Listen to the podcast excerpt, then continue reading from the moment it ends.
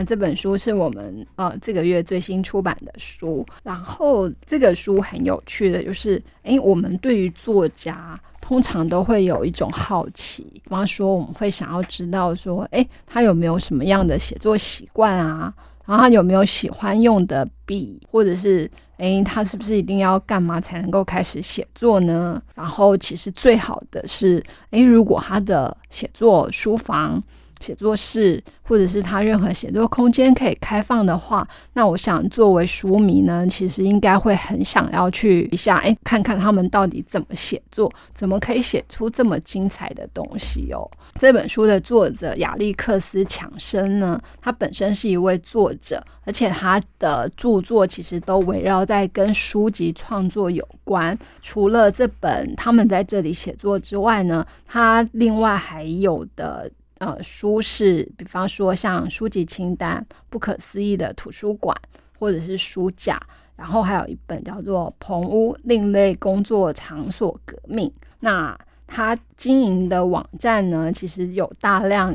谈书、谈出版跟谈作家的那个文章，然后这本书他们在这里写作呢，他就挑选了五十二位文学家，然后也邀请了那个插画是那个一个英国插画家叫詹姆斯·欧瑟斯，那他们合作，就一个人用笔，一个人用图，然后让读者可以看到，哎，他们。所描述、所描绘的这个作家，他到底是在怎么样的一个地方写作？因此，这本书其实就是整本书是全彩的。然后我们可以看到里头精彩的那个，就是写作室跟创作地方的空间。然后这本书里头所讲到的作家总共有五十二位，那包括比方说现在世界知名的那个呃童书作家 J.K. 罗琳。那大家都知道说，哎，其实如果你去英国去爱丁堡的话，那你必须要去的一家咖啡馆叫做大象咖啡馆。然后他之所以会变得这么出名呢，就是因为 J.K. 罗琳他在里头花了很长的时间，然后写出了那个《哈利波特》。那他自己说，哎，其实他在写作的时候呢，他的女儿就在旁边的婴儿车里睡觉，而且他。他那个选择咖啡馆一个很大的原因就是这样子，他就可以不用自己煮咖啡了，而且他很喜欢，哎，他写作的时候周围有其他人，所以如果他就是写写写，然后写到觉得哎好像灵感匮乏，需要一点新刺激的时候呢，他这个时候他就可能会再选择哎换一家咖啡馆。去接触一个新的地点，然后有不同的气氛，那这也是他那个创作刺激灵感来源的一种很重要的方法。就是，所以除了那个爱丁堡的那个大象咖啡馆之外呢，他后来还有在那个剑桥街的推维尔斯剧院咖啡馆跟尼克森咖啡馆的桌子上写作过。那他很喜欢，就是点一杯意大利浓缩咖啡跟一杯水，嗯，然后就是这样子的一个咖啡馆空间呢，让他觉得，哎，这个写作可以非常的自在。不过，当然就是。当他成名之后呢，他就没有办法在那个公众空间里头写作，因为就会不时有书迷可能跑过去需要希望他能够签名或跟他合照等等，会造成蛮大的困扰。所以他后来就跑到那个爱丁堡的那个巴尔勒摩饭店，而且他还会固定在五五二号房间写作。那这个饭店呢，也在这个门上面加了一个猫头鹰的门环，所以这个房间现在就被称作 J.K. 罗琳套房。那这是他的那个写作习惯。那当然就是喜欢咖啡厅的作者不止他，比方说我们呃，就是曾经出版的那个《使女的故事》，这个作者玛格丽特·艾特伍，他是加拿大人。然后他也是喜欢在去那个咖啡馆写作的人。不过呢，就是除了咖啡馆之外，就是对他来讲，他回答这个作者的提问是：那他最喜欢到哪里去写作，他就很特别，他就说：“哎，其实我的写作没有居于一个固定的空间，在任何地方，只要我想写，那我就会写。比方说，他可能会在火车移动中写作，他也可能会在飞机上写作。然后，如果呢，他那个遇到写作挚爱的时候，不知道如何下笔，他就说：‘哎，他他的做法不会一直死守在那个。’”电脑或打字机或桌子前，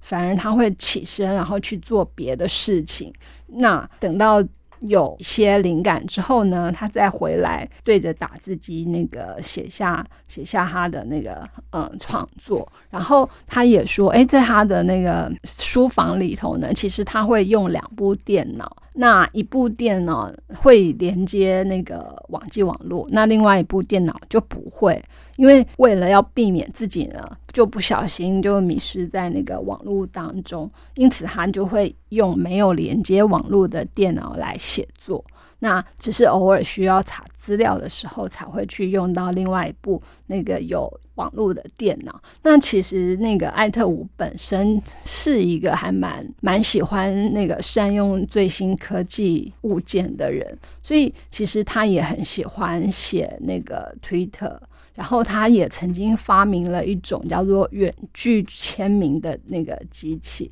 那这个会可以让那个作家在远方就可以。比方说，就可以隔着大西洋来帮那个呃书迷签名。除此之外，他也提到说，哎，他其实最喜欢是用那个纸本手写。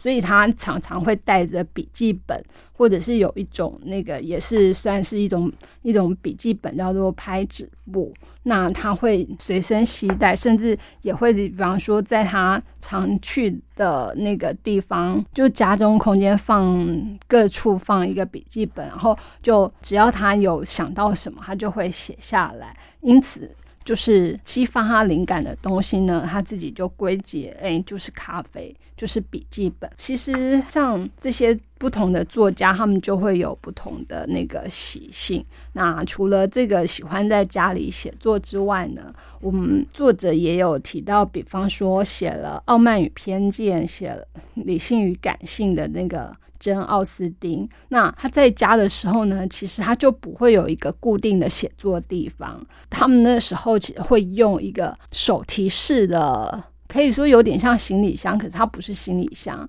它是一个小木盒。那这个小木盒呢，其实是它的表面可以稍微。用支架然后立起来，形成一个就是有点倾斜的的斜面。那这就是你可以把它先放在桌上，然后你就可以把纸放在那个斜面上开始写作。那对珍奥斯汀来讲呢，他自己就就有一个他自己很惯用的那个写字盒，然后他在这个写字盒上写下了就是我们我们现在常常读而且一再被改编成电影的这几部名作。然后他就是。嗯，很珍惜这个写字盒，甚至有一次，那个写字盒差点被运送到西印度群岛的时候，整个就是让他因为这次意外才就是非常的大为惊恐。他的写作习惯呢，其实就会把他写下来的一张一张的这些纸，然后就收藏在这个写字盒里头。那等到累积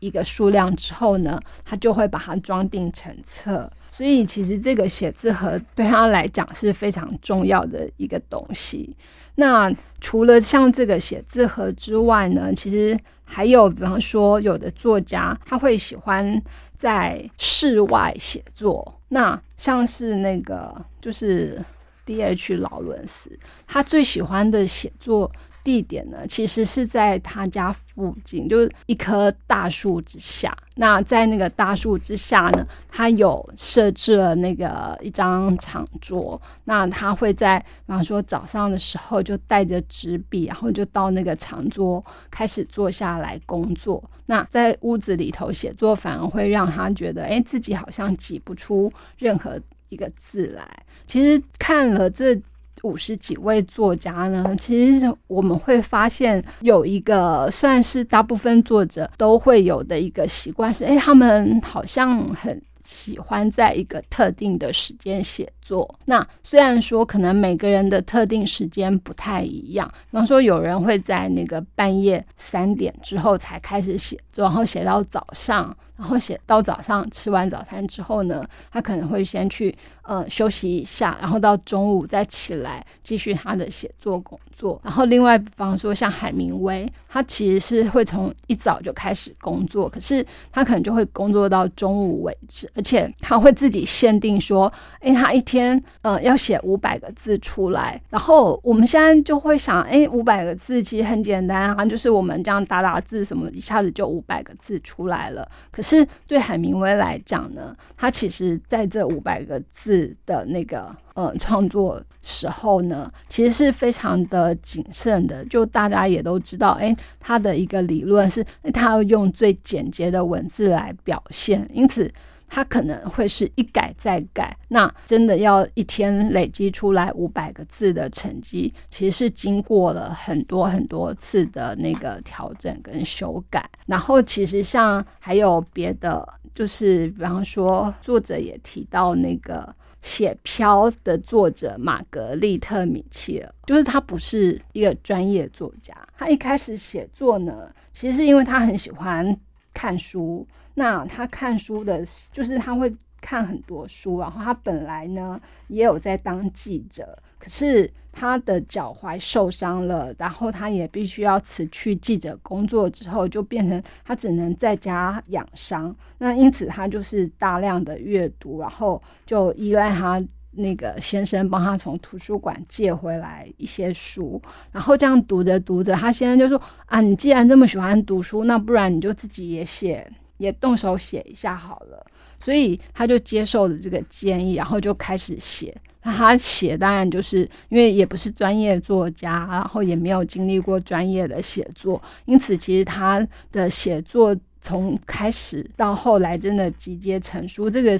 时间大概有超过十年以上。而且他就以他小时候听到的种种故事，跟他就是向来阅读。的材料里头累积下来的种种知识啊，或者是那个传说等等，来作为他创作的题材。那只是很有趣的是，诶，他在他的家里写作，只是他写作的习惯就是写完一张。就把它放着，而且他放呢，因为也没有秘书或什么来帮他整理，所以他就是会放到一个一个的牛皮纸袋里头去。那他自己其实也没有想过要成书出版，所以呢，他在这些牛皮纸袋里头的稿件呢，他也不会去分门别类，也不会去标示它的顺序。那他这样十年下来，其实就累积了很多很多的牛皮纸袋，然后里面是一叠一叠的稿纸。那甚至有时候他还会怕，就是诶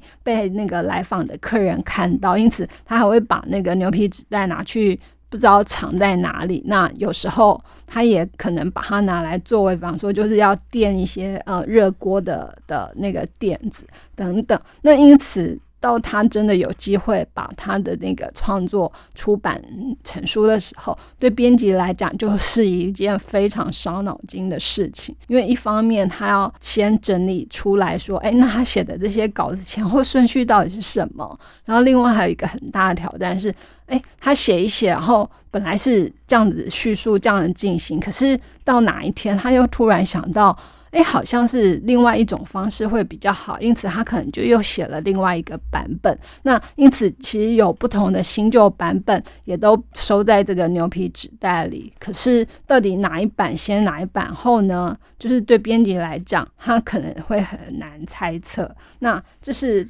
那个他所留下来这部《飘》，就是。后来成为呃，我们现在理解，哎，像南北美国南北战争的一个时期，一个很重要的作品，而且他也因为拍成电影，然后让许多人就是对于其中那个费雯丽的勇敢跟浪漫 留下了深刻的印象。那他。就是作者米切尔，他其实一生就写了这一本书，可是看到他的那个写作方式，就也会让他大家觉得哎，非常的奇特。然后其他作者也有谈到，像村上春树啊，或者是那个画出很可爱的小兔子的那个碧亚翠斯波特，那甚至还有比方说约翰史坦贝克，然后还有像史蒂芬金等等，然后像他就也作者也提到说，哎，史蒂芬金本来觉得一定要有一张大桌子才能够好好的写作，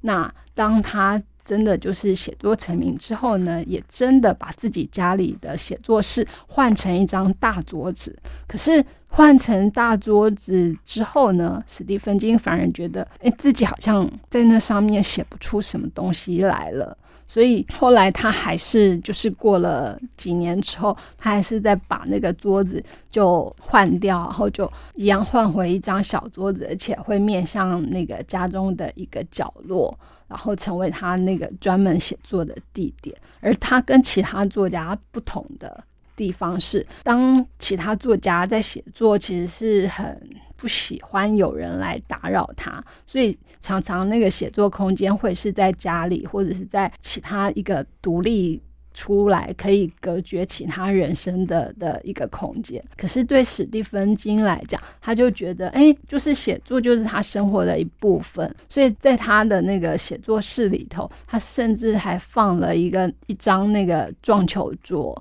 那他也鼓励他的小孩说，哎，如果你们想要进来的时候，你们就进来吧，你们不用害怕打扰我工作，因为其实我的工作就是我的生活，而我的生活跟你们就是息息相关。所以他很喜欢，就是在哎家人那个相聚的。那个时候陪伴家人，然后只是当他一有灵感的时候，就会抽身，然后走到那个桌子前写下他的那个灵感。他也因此就创作了非常非常多本书。然后其他其实也包括，哎，作者提到除了这个空间之外，一些作者共通的，比方说，哎，他们都喜欢喜欢用什么样的打字机？那他也发现，哎，有些作者对某一排的打字机就有特别的偏好。然后像有些作者呢，他其实很喜欢躺着写，就是通常大家想到，哎，写作不是要那个好好的坐在桌子上写嘛？可是作者这样片访五五十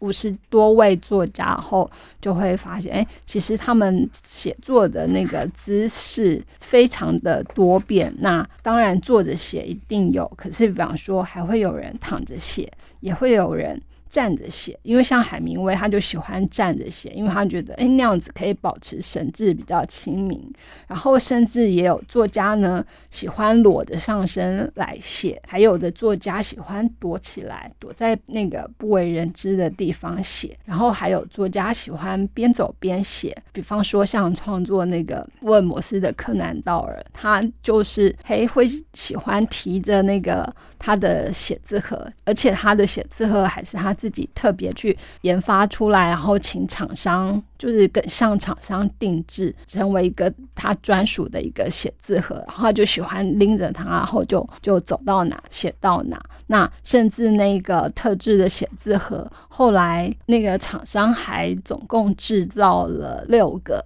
那这六个呢？现在有收藏，有被收藏的，然后也有放在他的博物馆的这些作家作者，在这本书的最后，其实也列举出来说，如果你真的想要去作家创作空间看看的话呢，那你可以怎么去？因为其实有些作家的那个创作空间。到现在都还一直有保存下来。那有些就是除了私人地点之外，其他可能会作为那个博物馆或者是那个就是纪念馆等等。那也就是可以开放参观的那个资讯呢，作者也非常贴心的帮读者整理了出来。所以。呃，如果我们想要去了解某个作家的时候，那就像这一本书的作者所说，其实你到那个空间里头，你可以感受到更多不同于在他们文字中所感受到的东西。那所以，其实这本书就带着他上路去旅行吧。